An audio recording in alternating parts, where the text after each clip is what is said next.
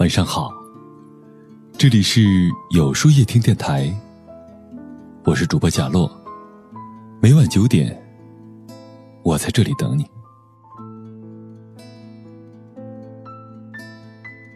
美国社会心理学家费斯汀格有一个很出名的判断，被称为费斯汀格法则：生活中的百分之十是由发生在你身上的事情组成的，而另外百分之九十则是由你对所发生的事情如何反应所决定的。简单的说，生活中有百分之十的事情是我们无法掌控的，而另外百分之九十都是我们能掌控的。情绪失控的惨重代价。五月四日十八时，湖南一位二十七岁的妈妈因为三岁的儿子贪玩不吃饭，把孩子叫到厕所，用拳打脚踢进行教训，不料下手太重，把自己的亲生儿子打死了。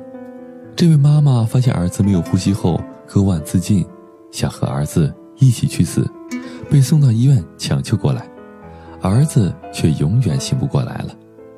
很多网友评价说，这个母亲不配做妈妈。但如果她真的不爱自己的孩子，又怎么会发现孩子死后要割腕自尽呢？她只是不懂得控制自己的情绪。人在盛怒的时候，大脑充血，思维混乱，甚至会失去理智。因为没有控制住心中的怒火，这位妈妈硬生生把自己的亲生儿子送上了黄泉路。控制不好自己的情绪。是要为之买单的，所以永远不要让自己的情绪失控，不要因为生活中的百分之十不可控而毁掉了百分之九十可控的人生。忍能成就事业，叔叔的事业还算成功，长辈们都说他能忍，其实他不过是不能随便让情绪掌控自己的行为和思想，始终都很清醒。听说当年叔叔还是生产线上的小主管的时候，经常被直属上司骂得狗血淋头，但他并没有因此积怨，而是冷静下来反思自己的行为，并在日后的工作当中不断改进。也因为叔叔暗会“小不忍则乱大谋”的道理，所以在三十不到的年纪就当上了深圳某中型鞋厂的厂长。香港资深心理学家顾修全曾经说：“真正的管理人是去管理人的情绪，不懂得管理情绪的人，也许一不小心就断送了自己的前程。用温和的方式解决问题。隔壁住着一对情侣，动不动就各种争吵，甚至三更半夜的都不消停。其实仔细听，他们吵架的内容无非就是一些鸡毛蒜皮的小事儿。”比如，男生袜子又没洗，今晚又不回来吃饭；女生要睡觉了，还在玩游戏等等。同样的事情，其实完全可以换一种更温和的解决方式。我妹妹刚谈恋爱的那会儿，经常跟我吐槽她男友，每次她一生气，对方立马就会说：“我们不要吵架，好不好？”然后我妹妹就无语了，还能怎么办？那就好好说话呗，让自己冷静下来，就事论事的解决问题。要比释放情绪的猛兽理智一百倍，别忽视了情绪的连带效应。情绪是一种很奇妙的、具有严重传染性的东西。蝴蝶效应和踢猫效应在情绪学里也是极其常见的。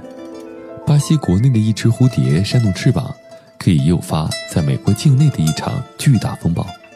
老板批评员工，员工骂孩子，孩子踢猫，猫可以引发一场车祸。那么，如何科学有效地控制自己的情绪呢？一，从十数到一，当气愤的时候，慢慢由十数到一再说话，深呼吸，说话的声音及速度要保持平稳。二，暂时离开现场，处在剧烈情绪状态的时候，暂时离开惹毛你的人，找个安全的地方让自己静一静，比如回房间。三，转移注意力。当火气上涌的时候，有意识的转移话题，或者做点别的事情来分散注意力。比如发现自己要发脾气的时候，先去洗个热水澡。四，换位思考，站在对方的角度来想问题，通过互换角色，体会别人的情绪与感受，并试着去理解对方。五，冷静后再沟通，永远不要在生气的时候去理论，待自己冷静下来的时候再去平静的沟通解决问题。六，给情绪找个出口，比如去进行激烈的体育运动，找信得过的人倾吐苦水，适当的时候也可以哭一场或者大声喊叫。拿破仑说：“能控制好自己情绪的人，比能拿下一座城池的将军更伟大。控制好情绪，才能控制局面；控制好自己的情绪，你才能掌控人生的主动权。”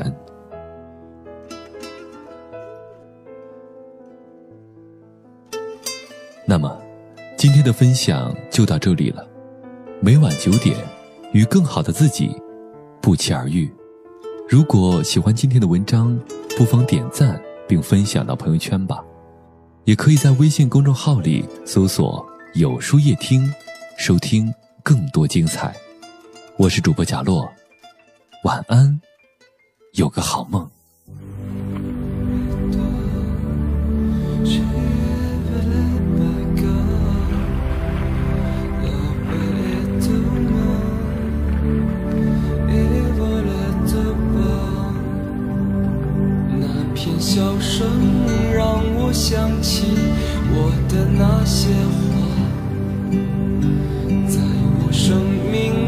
个角落静静为我开着，我曾以为我会永远守在他身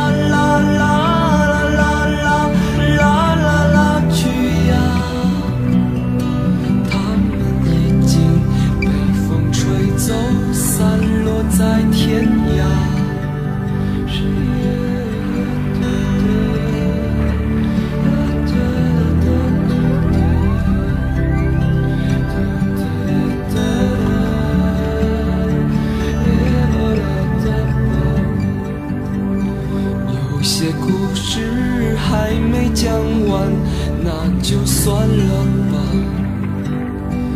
那些心情在岁月中已经难辨真假。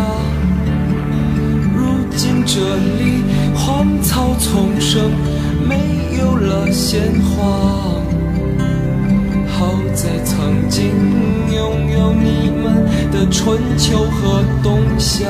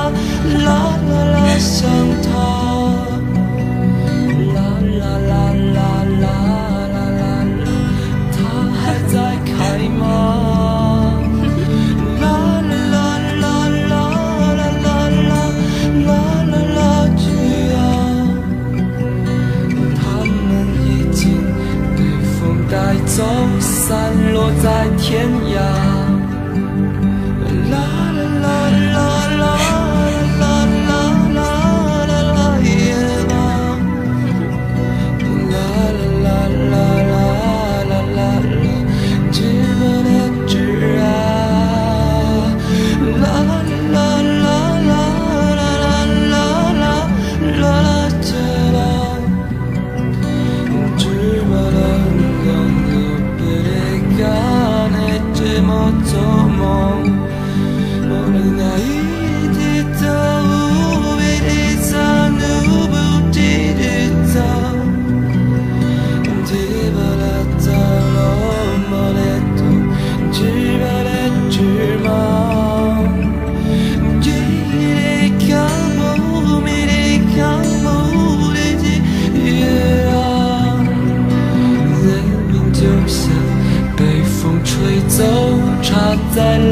天涯。